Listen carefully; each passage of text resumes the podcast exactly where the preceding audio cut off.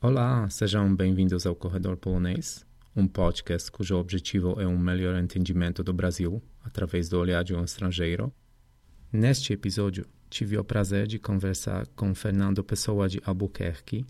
Fernando é psicólogo sanitarista, doutorando em saúde coletiva pela USP, com experiência de sete anos na gestão das ações de saúde mental no subsistema de saúde indígena. Nós conversamos principalmente sobre a violência e os problemas que povos indígenas enfrentam no Brasil, como também o polêmico infanticídio.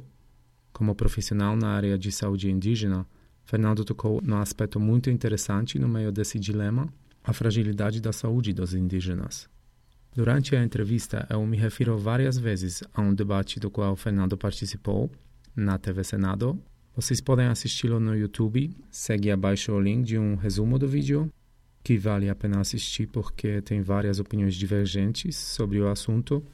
Nós conversamos também sobre as principais vulnerabilidades que os índios enfrentam, como a poluição das suas terras com mercúrio pelos garimpeiros, as distâncias enormes de algumas aldeias às cidades próximas, as várias doenças que podem ser perigosas, como gripe e diarreia, o triste índice de suicídio entre adolescentes indígenas, três vezes mais alto do que o nacional o fenômeno do epistemicídio, o papel da FUNAI, a importância de confiança entre aldeias e trabalhadores do governo, as disputas de terra e subsequentes homicídios, a visão que algumas aldeias têm sobre a criança, as controvérsias do termo índio integrado, entre outros tópicos. Aproveitem essa conversa e até a próxima.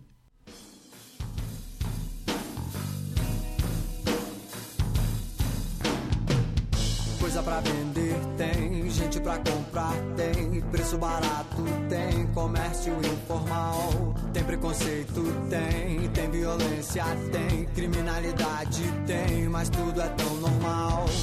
Aqui não há emprego e ninguém trabalha. Os homens tomam tudo e chama de pirata. Presta um serviço público, quero uma medalha. Meu nome é Lampião Zapata Che Guevara. Eu sou Robin do mercado negro. Eu levo acesso ao povo, esse é o meu emprego. Eu sou um ambulante, Hellis Camelô. Foi assim que o Silvio Santos começou.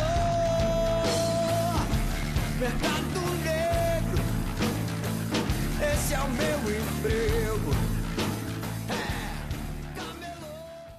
Seja bem-vindo no podcast. É, você pode falar sobre sua carreira aqui? Camilo, te agradeço pelo convite do podcast, né? Espero poder contribuir nas discussões.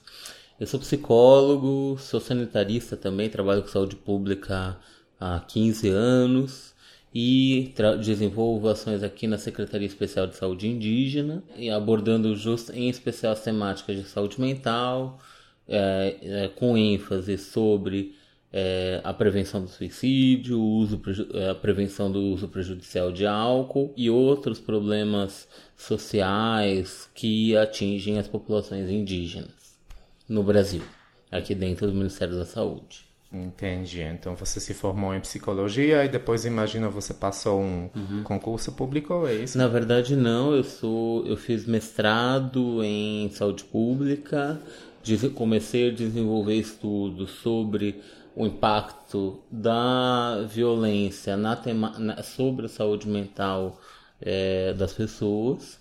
Né? Meu, meu mestrado é sobre como a violência impacta a saúde mental das pessoas em geral. E depois recebi um convite para ser consultor na temática de populações indígenas, justamente pelo meu histórico de trabalhar com desenvolver programas de saúde mental para populações vulneráveis também. Entendi. Então, quais são tipos de problemas que você encontra com o povo indígena?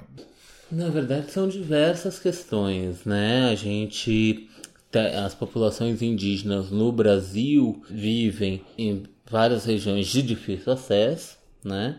Porém, é, vivenciam situações de falta de saneamento básico e é, tem um distanciamento intercultural entre as, as sociedades indígenas e a sociedade envolvente, né, a sociedade não indígena, que os torna populações mais vulneráveis a uma série de agravos, né? População indígena tem uma taxa de mortalidade infantil três vezes maior, decorrente de situações como doença diarreica, como pneumonia. As, crianças, as populações indígenas têm uma imunologia mais é, vulnerável a doenças como tuberculose, pneumonia e outros agravos é, transmissíveis. Então, infelizmente, a gente, as populações indígenas no Brasil ainda é, morrem por vários agravos transmissíveis que hoje em dia no, no resto do país a gente não, não, não encontra essa alta taxa de mortalidade. Né? Além disso, várias populações indígenas no país, em especial no centro-oeste, vivenciam situações de falta de direito à terra. Né? Então, é, existem espaços, locais de disputas de terras com fazendeiros, ou madeireiros, ou garimpeiros, e essa vulnerabilidade territorial desses povos tradicionais vai os colocando numa situação de saúde bastante delicada. Não sabia sobre questão de terra, né? Sim, de, entre e, conflito. Né? Sim, e por exemplo, no Mato Grosso do Sul, a gente tem algum, várias populações, por exemplo, os Guarani Kaiowá, que vivem em, na beira de estradas, solicitando seu direito né, é, reivindicando o seu direito à a, a, a, sua terra tradicional, que é um direito constitucional que não, que não lhes é concedido, né? Muitas, e nisso entram em conflitos com fazendeiros. A gente tem uma alta taxa de mortalidade por homicídios nessa região do Mato Grosso do Sul, justamente por disputas de terras. Numa outra região, como na região dos, dos povos Yanomami, que vivem em Roraima, principalmente no oeste de Roraima e no norte do Amazonas, é, a gente encontra uma série de vulnerabilidades no território desses povos é, por invasão de garimpeiros e de madeireiros. Esses garimpeiros acabam contaminando as águas e o solo com mercúrio, que vai causar uma, uma contaminação ambiental e uma série de vulnerabilidades e uma série de vulnerabilidades para a população Yanomami, causando até mesmo deficiências congênitas nas crianças Yanomami, por exemplo. Né? O mercúrio, a contaminação por mercúrio causa é, uma série de deficiências congênitas e também contamina peixe, por exemplo, contamina a pesca deles também. A própria alimentação, né? E, uh e como isso acontece? Contaminação com mercúrio? É, é, uhum. Algum feito de propósito? Por causa ou... do garimpo. Do garimpo o, né? o, o, se usa o mercúrio para separar o ouro da terra e nisso o ambiente acaba sendo contaminado e causando uma série de, uma série de doenças e agravos para essas populações que vivem na, é, que vivem na, nas regiões das florestas, por exemplo, em Roraima. Isso não só acontece em Roraima, também nas regiões do Amazonas é, é, é frequente isso acontecer também. E nisso que os garimpeiros entram e madeireiros também, a gente também tem uma alta taxa de mortalidade por homicídio nos Yanomami de disputa de, de situações de disputa de terra ou de que a, a, os o grupo indígena entre em conflito com algum grupo de madeireiros ou garimpeiros que estão invadindo o território deles. Infelizmente, há, há, uma, há uma grande falta de proteção territorial das terras indígenas no país, que é uma atribuição da Polícia Federal, mas que não vem garantindo esse, essa proteção. Entendi. Você pode falar sobre esse estatuto de, de 1973 que classifica os indígenas, povos indígenas em três categorias. Um que sem, conta sem, sem contato, né? outro com pouco contato e terceiro com, vamos dizer, integrado, né? Esse estatuto, Camil, o Estatuto do Índio de 73, ele atualmente ele está sobre revisão na Câmara dos Deputados. Porque o que, que acontece? Até 88, desde o estatuto, na, na verdade, até 88, os, indi, os indígenas, os povos indígenas eram tutelados pelo Estado Nacional. Né? Eles não eram considerados como cidadãos. A partir da Constituição Brasileira de 88, eles passam a ser cidadãos brasileiros com direito pleno. Com isso, o Estatuto do Índio se torna obsoleto, na verdade, né? Porque eles têm no Estatuto do Índio eles tinham níveis de cidadania limitados, não plenos, né? Por exemplo, quando você no Estatuto do Índio, é um exemplo, é proibido vender álcool para indígenas. O Estatuto do Índio coloca isso. Uau. A partir do momento de 88, que ele é considerado um cidadão pleno, essa lei se torna obsoleta pelo fato de que ele pode, assim como um cidadão, como qualquer cidadão, ele, ele vai poder ter acesso à bebida alcoólica a partir dos 18 anos de idade. Né? É claro que, e nisso, a FUNAI, e eu acho que até é, coloco como sugestão você conversar com alguém da FUNAI que vai poder falar muito melhor né, da Fundação Nacional do Índio, que a partir, a partir de 88 a FUNAI presta algumas políticas, desenvolve algumas políticas específicas para os grupos que ela que a FUNAI chama de recente contato e ou isolados.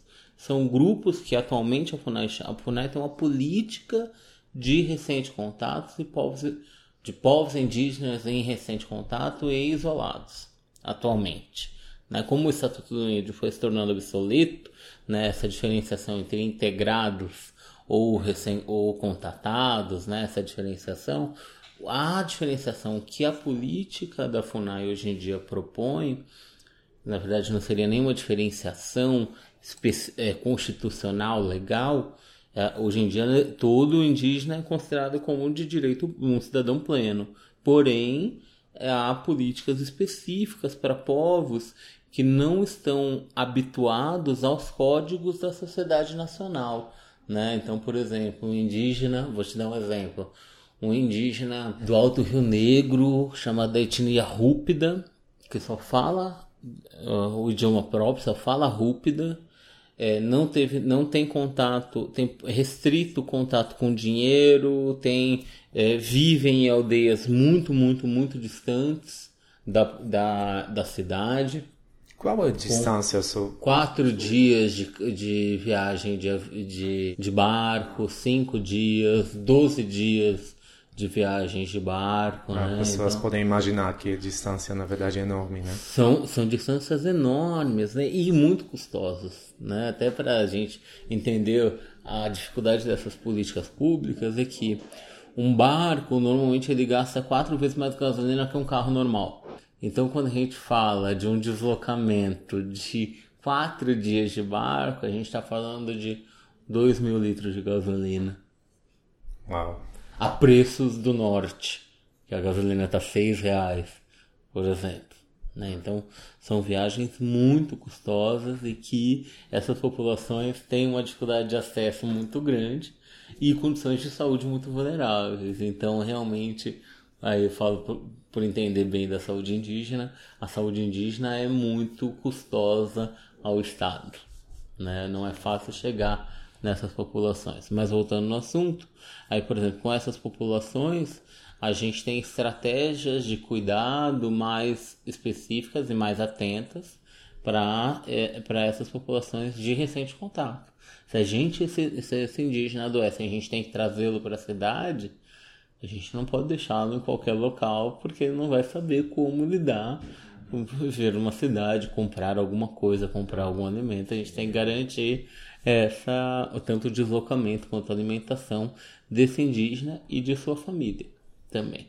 E como isso acontece? Uh, esse primeiro contato e com qual fre frequência isso acontece?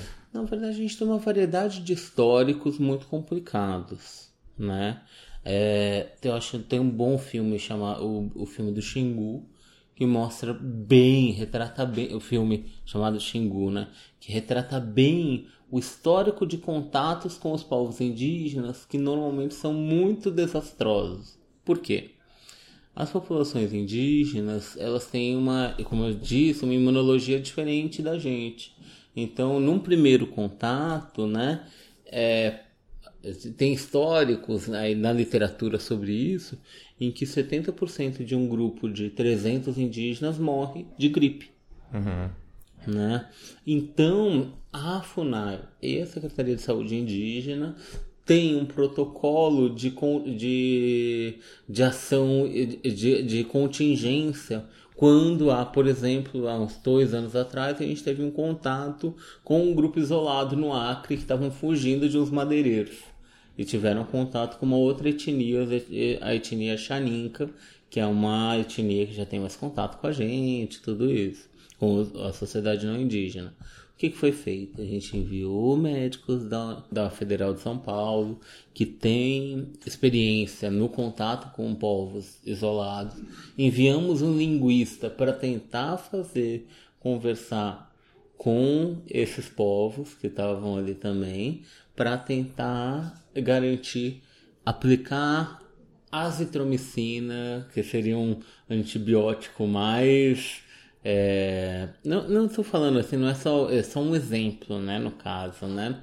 Mas para a gente acaba desenvolvendo estratégias médicas para evitar que uma gripe com o grupo, pequeno grupo que tinha feito contato com essa com esse outro povo indígena não saísse levasse gripe para sua aldeia é, originária e o, o grupo todo adoecer, por exemplo. Claro, não faz sentido. Essa questão de suicídio, né, entre jovens, eu lembro você antes da gravação você mencionou que adolescentes, algumas aldeias, né, que têm contato, adolescentes existe esse problema de suicídio, né? Sim, Adolescentes, sim, sim. você pode contar um pouco mais? Só para esclarecer uma parte do contato, então, gente, o que acontece? A gente tem 5 mil aldeias no país.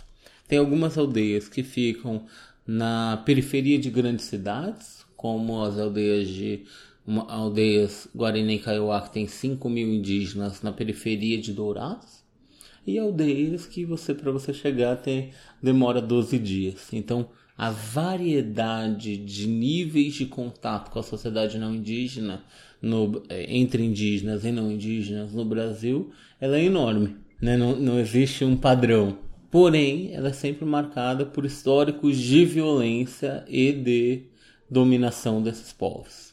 Né? E isso, essa relação dos, dos indígenas com a sociedade não indígena é muito marcada por situações de violência é, física e simbólica, né? de muitas vezes, por exemplo, é, esses indígenas serem proibidos de falar a própria língua, por exemplo, por pessoas que tiveram contato com eles, né? né os indígenas no, no Amazonas foram escravizados por seringueiros durante o primeiro primeira metade do século XX. E isso deixou marcas históricas nessas sociedades que ultimamente a gente tem visto do quanto que essas marcas históricas de violências interferem no é, interferem nas condições de saúde mental das populações indígenas atuais. Né? Quando você tem avós, avós que foram escravizados, deixam chagas emocionais né, nesses jovens indígenas que hoje em dia, por exemplo, não só por isso, mas por outros motivos também, têm é, taxas de suicídio pelo menos três vezes maiores do que na população não indígena. Né? Esses jovens aí, respondendo a tua pergunta, né? A gente tem em várias regiões do país a ocorrência de muitos suicídios de jovens entre 10 e 19 anos de idade, em especial homens, em especial é, jovens que já estão tendo algum contato com a cidade e que no discurso deles eles relatam Muitas vezes eu não me sinto inserido na, na cidade por ser indígena e também na aldeia é, meu, os mais velhos falam que eu não sou mais índio porque eu uso tênis, porque eu uso celular, porque eu já estou inserido na, numa sociedade de consumo não indígena, né? E esse estar entre dois mundos, como eles, eles referem, né? eles falam assim, ah, a gente se sente entre dois mundos, a gente se sente num limbo tem provocado esse sentimento de não pertencimento e levado eles a tentar contra a própria vida, dar cabo à própria vida, em especial por enforcamento, por exemplo, né? E a gente tem tentado desenvolver algumas estratégias de prevenção do suicídio, né? Muito focado no cuidado comunitário desses jovens. Quais seriam essas estratégias que vocês trabalham? Seriam em especial estratégias com dois focos. Um nos jovens que já tem algum tipo de ideação suicida e a gente identifica esses jovens e oferta acompanhamento psicológico para esses jovens e tenta encontrar alguém ou da família ou da comunidade para acompanhá-lo, para motivá-lo a não ser, a não dar cabo à própria vida, né? E outra forma tem sido desenvolver estratégias mais abrangentes de promoção da saúde, promovendo esporte, outras atividades culturais dentro das aldeias que garantem o fortalecimento dessa própria cultura e o sentimento de pertencimento desses jovens.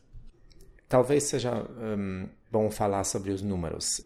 Eu sei que o número dos povos indígenas por volta de um milhão. Por volta de um milhão, 800 mil, 770 mil indígenas vivendo em terras indígenas, com uma diversidade enorme de níveis de contato com a cidade. Né? Tem indígenas que vêm na cidade de seis em seis meses buscar algum tipo de material de consumo, fazer algum tipo de compra né? E viajando de canoas durante 15, 20 dias, por exemplo, né?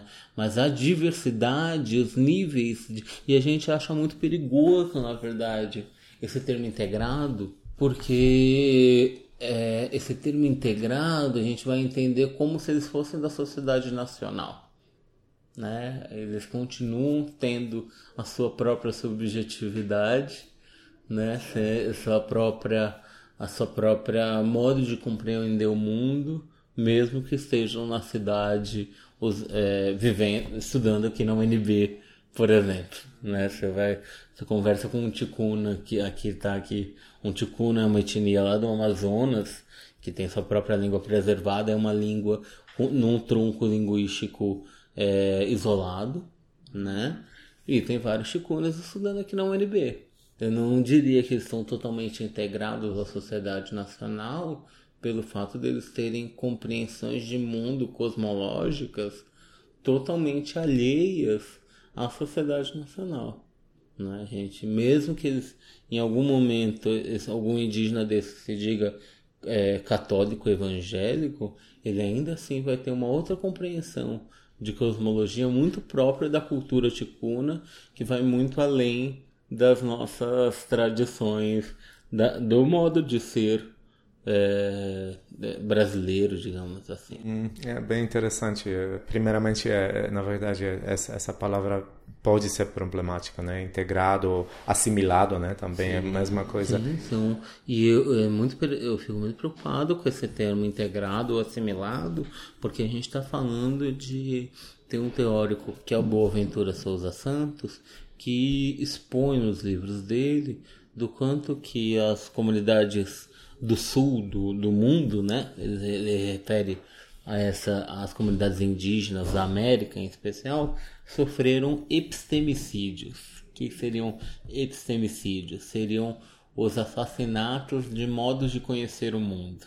Quando a gente fala do Chicuna, por exemplo, que é uma sociedade super complexa com mais de 80 mil indígenas no país, é, eles têm um modo de compreender e ver o mundo muito próprio do Chicuna, com uma história de 9 mil anos. Né? Estão, os Chicuna estão há 9 mil anos nesse território, né? no, no, no território da América do Sul. Então, é, a gente falar que esses indígenas estão integrados é um tipo de epistemicídio. Mas como você está abordando justamente a questão do infanticídio, eu acho que dá pra gente tentar explicar um pouquinho sobre como é que, por exemplo, o povo Yanomami, que são indígenas lá de Roraima, entendem é, o processo desses indígenas de se tornar pessoa, né? De, de se tornar pessoa. Esse, é, esse povo, por exemplo, muitas vezes não dá no, o nome para uma criança, um nome próprio para aquela criança até ela fazer dois ou três anos de idade, né? É, porque faz parte do processo de tornar-se sujeito deles, né? Eles vão entender que essa criança vai ganhar antes dos dois anos, ele vai ser filho de tal pessoa, filho de tal, filho nome da mãe, né? Ele não tem um nome próprio. Eles têm um modo de compreender o que, que é o sujeito diferente da gente, né? Por exemplo, antes deles, é, da, desse bebê, do recém-nascido, ser apresentado à comunidade, né? Visto que as, em especial essa etnia tem os partos, a maioria dos partos as mulheres têm parto né, é, na aldeia e muitas vezes no meio do mato mesmo. É, quando essa mãe não deseja a criança por algum motivo, por essa criança às vezes ser filha de um relacionamento, por exemplo, com um garimpeiro, por exemplo, ela vai, leva essa criança pro e a, às vezes abandona essa criança no, no mato, né? Como diz os relatos de um texto de um, de um antropólogo chamado Bruce Albert, que entende, que entende muito bem dos Yanomami, fala em Yanomami, já viveu com os Yanomami. Ali ela não está fazendo, não está matando uma criança, e sim ela está fazendo um aborto, digamos, para fazer a, a tradução ao nosso olhar. Por quê? Porque eles têm uma outra compreensão do que é vida, uma outra compreensão do que é sujeito. Ela não, de longe disso, quando você vê uma mãe Yanomami que não larga depois quando a criança com dois, dois, três anos de idade, ela, a criança até os dois anos fica naquele, naquele sling tradicional dos Yanomami. Eles fazem uma, um, um tecido que segura a criança e, uma, e a criança amamenta por livre demanda ali, quando a criança quer, né? As mães Yanomami têm uma relação com as crianças de profundo carinho, profundo cuidado.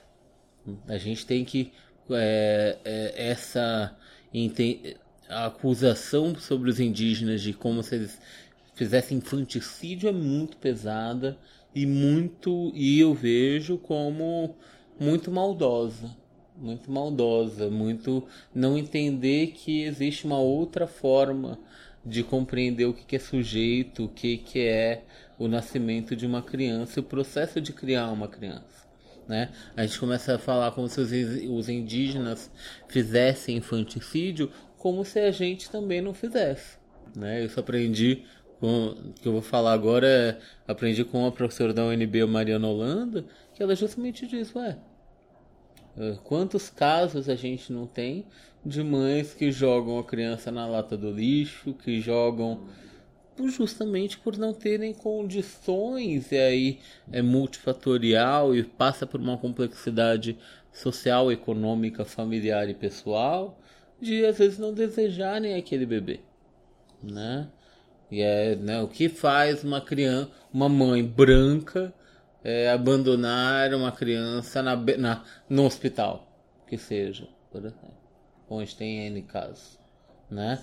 Então a gente tem que problematizar essa culpabilização como se os indígenas é, fossem estivessem fazendo isso é, de um modo totalmente epidêmico, digamos assim, ou desmensurado.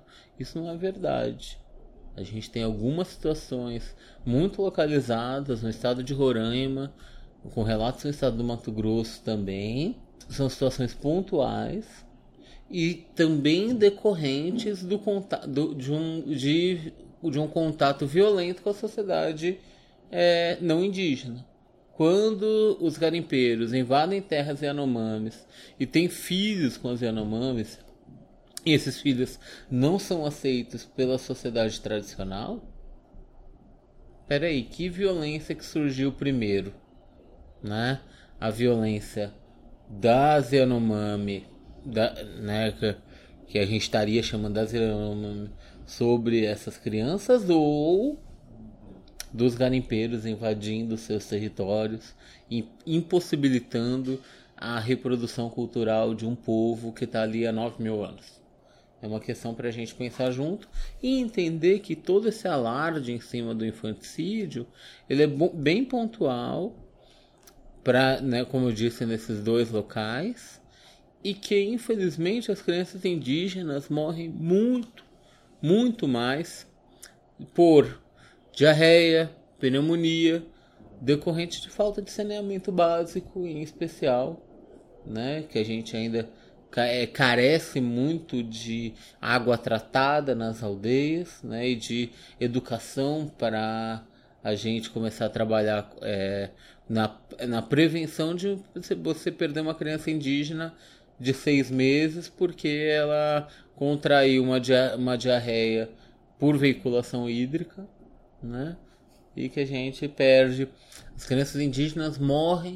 três vezes, quase três vezes mais do que as crianças não indígenas ainda no Brasil.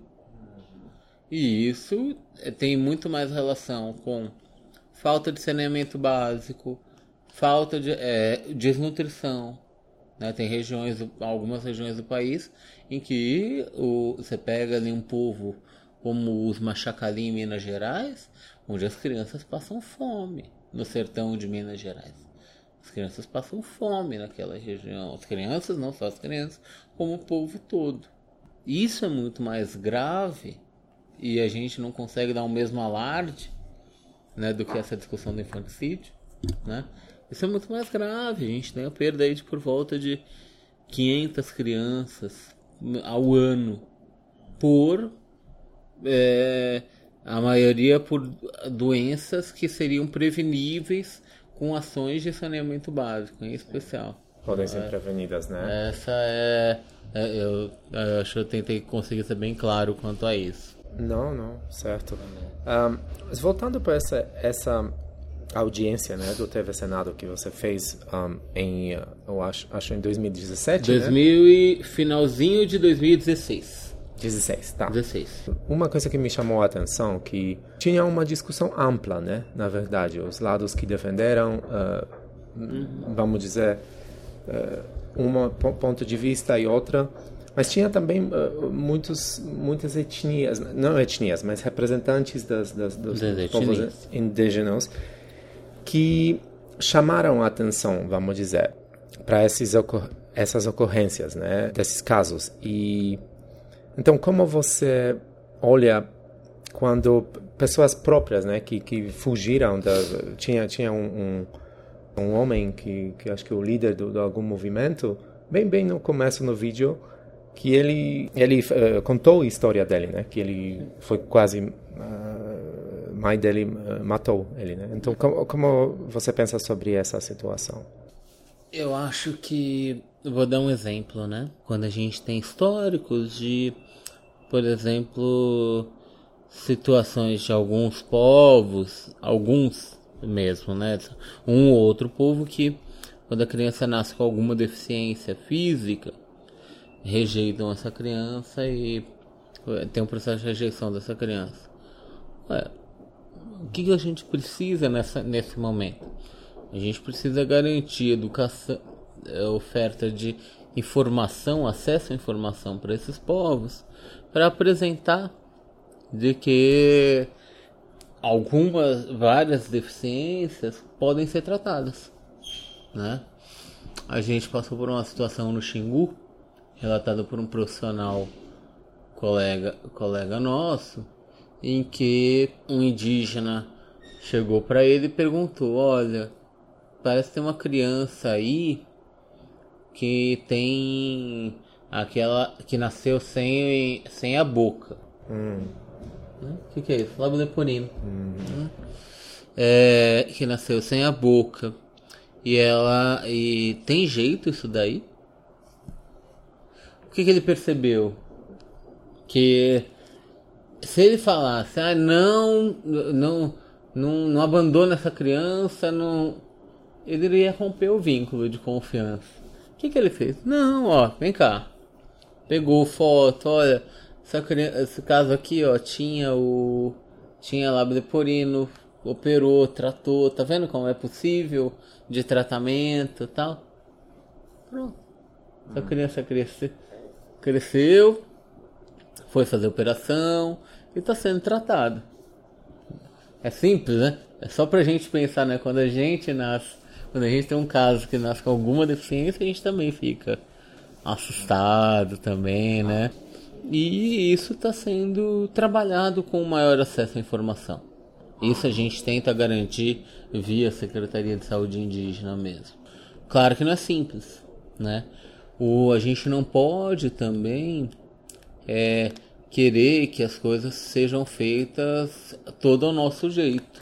A gente tem que dialogar com essa outra cultura onde esses, que esses povos vivem, né? Porque senão a gente corre risco de fazer um, mais um processo violento de colonização. Não é assim desse jeito, não pode fazer isso. A gente tem que lembrar que, por exemplo, tem alguns processos que eu acho que são exemplos de políticas de Estado violentas, né? A gente tem histórico durante a ditadura militar de é, militares que não deixavam os Krenak, que é um povo indígena do, de Minas Gerais, falarem a sua própria língua e nem dançarem, nem fazerem os seus rituais, porque disseram que eles não eram mais para fazer aquilo. Isso causou uma, um, um profundo é, adoecimento nos Krenak, na sociedade Krenak. Né? Então, de um certo modo, a gente tem que fazer muito cuidado com um diálogo com a cultura e ir ofertando informação para que essa cultura possa também se transformar. Mas fazer que vai fazer do meu jeito é um ato violento nosso, do não indígena também. Certo. Uh, então, tinha, tinha uma, uma. Acho que era advogada da, da organiza, organização Atini, né? Atini, sim. Uhum. Ela mencionou uma coisa é, que Brasil faz parte dos é, acordos né, internacionais, como a Declaração Universal dos Direitos Humanos. Então, ela, ela questiona essa prática, né, por causa, causa de direitos humanos. Como, como você pensa sobre isso? Porque isso eu, eu imagino o outro lado, né, o, outro grupo. Eu acho, bom, primeiro, eu acho que é uma questão de direitos humanos que a gente tem que tomar cuidado para não alardear, como a gente estava conversando um pouquinho antes, e entender por que que uma prática cultural de um povo muito pequeno que no, lá, do, lá de Roraima é, começa a ganhar tanto alarde, é, é, são situações pontuais. Os, a população Yanomami só cresce a cada ano. A gente tem por volta de tem um crescimento, eu não vou dizer números aqui porque eu posso até conferir, mas a população Yanomami cresce é, é, substancialmente a cada ano. A gente tem esses dados na saúde indígena. A população indígena só cresce. Então a gente tem que tomar muito cuidado, como se, se a gente estivesse falando de um infanticídio uh, epidêmico, a população indígena não cresceria por volta de 20 mil, 30 mil indígenas ano não é uma questão é, epidêmica, assim. Porém, não que não seja uma questão de direitos humanos, é sim uma questão de direitos humanos, sim, e que a gente precisa garantir direito para esses povos. Em relação aos direitos humanos, sim, então vamos começar a garantir terra para esses povos, garantir é, proteção territorial para garimpeiro, não engravidar Yanomami para ela não rejeitar a criança, garantir que as águas deles não sejam contaminadas por mercúrio, porque podem causar deficiência. Eu, eu sou, somos sim signatários, então vamos trabalhar no que tem levado esses povos a fazerem uma prática que eles mesmos reconhecem que é só em situações alarmantes. Eles, né? Então, tem vários direitos desses povos que sem essas situações, como por exemplo o mercúrio que causa deficiência, causa má formação congênita. A gente, a pesquisa tem uma pesquisa da Fiocruz que mostra que em Roraima é, tanto solo quanto terra tem várias regiões contaminadas com mercúrio. Eu sou o partilho de, e a gente poder é, garantir a proteção desses povos, né? Que afinal a gente também é signatário da Convenção 169 da Organização Internacional do Trabalho, a qual garante que qualquer política sobre que interfira na vida de povos indígenas tem necessariamente que passar por uma consulta a esses povos. Vocês, o que vocês querem fazer sobre isso?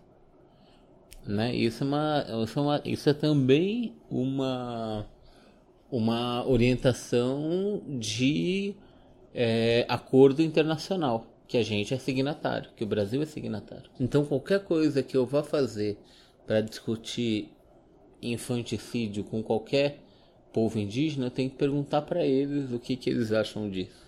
Isso é uma orientação da Convenção 169 do, da OIT, da Organização Internacional do Trabalho. Com isso, é, os Yanomami, o que, que eles pedem? Exatamente isso que eu acabei de falar. Proteção territorial, não ter nossa terra ter, é, contaminada, não matem nossas terras, não desmatem nossa terra, não queiram tirar do solo, fazer mineração. É isso que eles estão pedindo para essas situações ruins com as crianças não ocorram. Desde situações que, gente, que, o, que o não indígena chama de infanticídio, quanto situações que de que a, a criança morrer por diarreia, a criança morrer por complicações no parto decorrente de uma formação congênita. Certo. Uh, você pode comentar sobre um, o FUNAI, porque um representante do FUNAI estava lá também, uhum. né?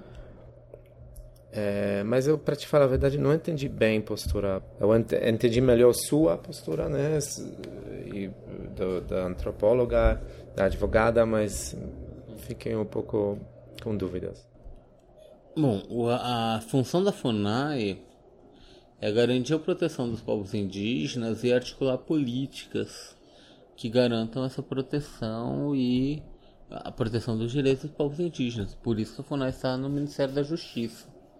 Até, né? E nisso, que pelo que eu me lembro da fala do Arthur Nobre, é, foi uma fala é, um pouco na defesa da Convenção 69 e também da nossa Constituição brasileira, que reconhece e não apenas reconhece como é, impõe, orienta de que as práticas culturais indígenas devem ser respeitadas.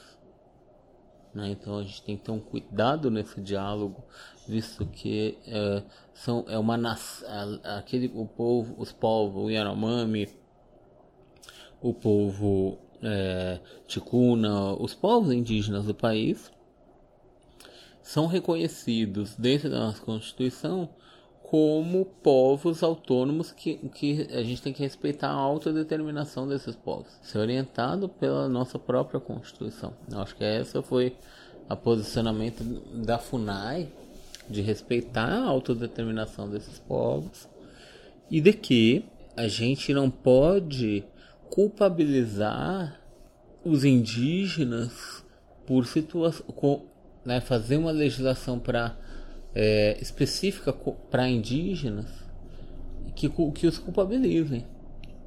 Né?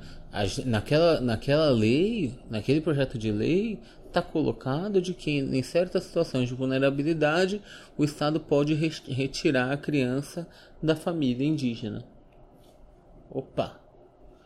Isso, o ECA, o Estatuto da Criança e do Adolescente, já legisla sobre isso priorizando a manutenção da criança no seu seio familiar, quando não em família próxima dessa criança.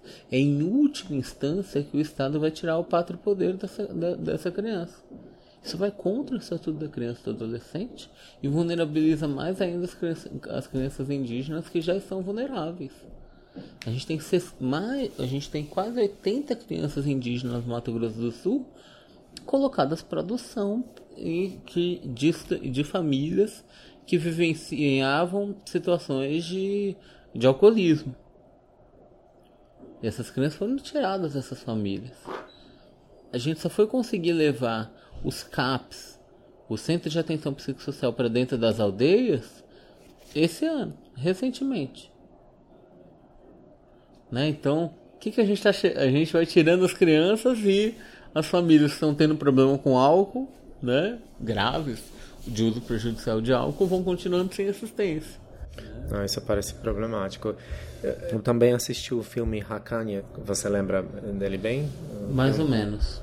Ele criou muita controvérsia, né? Esse... Ele tem, tanto que ele foi até proibido pelo Ministério Público de ser reproduzido. O Ministério Público foi proibiu porque foi filmado um, um, um enterro de uma criança xinguana que na verdade estavam jogando Nescau no rosto dela, dizendo como se aquilo ali fosse verdade. A gente começa a construir uma imagem de que indígenas matam crianças. É, que, é aquilo que eu te falei. Olha os dados epidemiológicos. Nessa hora, assim como na vez da, da reunião, eu, sou epidemi... eu tenho formação em epidemiologia, eu posso dizer. A gente tem por volta de 20 a 25 mil nascimentos ano. A população indígena só que está crescendo. Em 2003, se eu não me engano, a população indígena era de 300 poucos mil indígenas vivendo em aldeias, hoje em dia a gente tem, em 2019, a gente tem 770 mil indígenas vivendo nas aldeias. A gente tem o dobro. Que hábito cultural é esse de matar crianças que está fazendo essa essas crianças estão crescendo? Então, vamos para os dados, né? A mortalidade infantil continua alta nos com seis meses de idade por diarreia e pneumonia, não é por assassinato, não é por agressão. Nisso, a política pública tem que se nortear pelos dados, por dados epidemiológicos, por evidência. Esse, esse PL não se norteia por evidências e sim por preconceito. Uh, e que vai fragilizando, né? Afinal, as terras dos Yanomami tem muito minério nessas terras. E é um interesse de que essas terras se, sejam é, colocadas para autorização de mineração. Né? Então existem vários outros interesses por trás que a gente tem que tomar muito cuidado. Hum, entendi. Já isso é outro nível, né, de, hum. de chamar a atenção pela essa, essa coisa. Tá bom, então só para encerrar, eu fiquei pensando, né, assisti muitos uh, muito material, li muito material, até li essa gran, grande acusação do Ministério Público, né, sobre esse uhum. filme Hakani. O que eu pensei? Pensei que quando a criança morre, né, sempre é uma tragédia uhum. para para todo mundo, né? É, imagino para parentes da, da criança, né? E eu entendi que você diz bem que não é questão de números, né? Não é que que essa prática vai frear né, o crescimento do, do, do, povo indígena.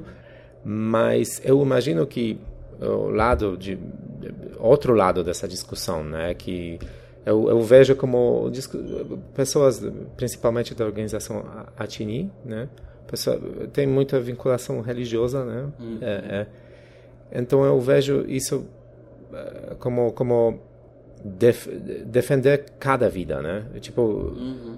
uma uma morte já, já é suficiente, né? Então, você pode me dar um, um, um vamos dizer, solução sua, né? Você já mencionou que educa, educar, é, né?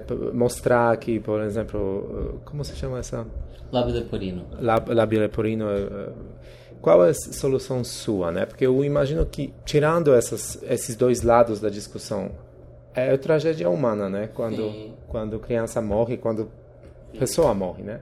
Então, qual seria a sua solução só para finalizar? A gente já está fazendo isso, né? A gente já está incentivando esses povos a, no planejamento familiar, para garantirem ofertar formas, é, medicações anticoncepcionais, por exemplo, e outras formas de contracepção, né?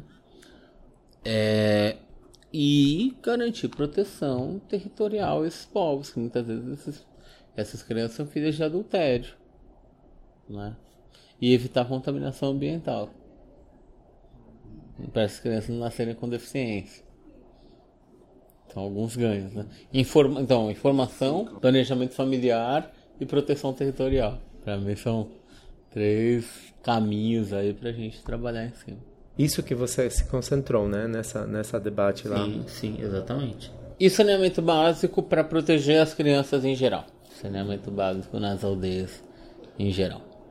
Tá certo, Fernando. Eu acho que, eu acho que por, por minha parte é isso. Muito obrigado pelos esclarecimentos. Você quer adicionar alguma coisa? Ah, agradecer gente, essa conversa, esse diálogo e falar, novamente destacar de que apesar dos problemas que a gente sofre, do, das dificuldades que a gente tem, a gente ainda assim tem uma das maiores diversidades étnicas do mundo, né? A gente tem por volta de é, 300 mil indígenas, 400 mil indígenas por volta de, né? Que falam a própria língua, né? Então a gente mantém essa diversidade linguística também no país. A gente tem 274 línguas vivas no país, né? E eu acho que a garantia da diversidade é uma é, é um direito constitucional também, né? Então acho que quando a gente coloca esse direito a gente tem que defender isso, né? E não querer que todo mundo faça igual do, do nosso jeito, né? Também. Tá certo, Fernando. Muito obrigado. Obrigado a você.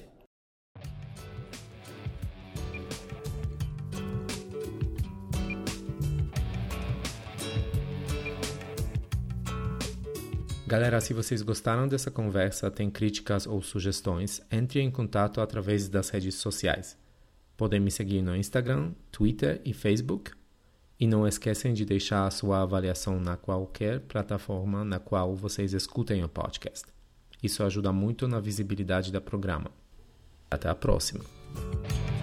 Eu quero ver o sol nascer, mas não se for quadrado. Na vida também quero vencer, mas não do modo errado. Discriminado eu posso ser, mas nunca enjaulado. Na Babilônia tem que correr. Pra não ser tragado, enquadrado, rotulado, imolado, isolado, estigmatizado, posto de lado se você é diferente, cuidado. Com a teia de aranha que te apanha, discrimina a pele, te repele. Se você cansa, ela te alcança. Se você corre, ela te impede. Pra fugir desse lugar.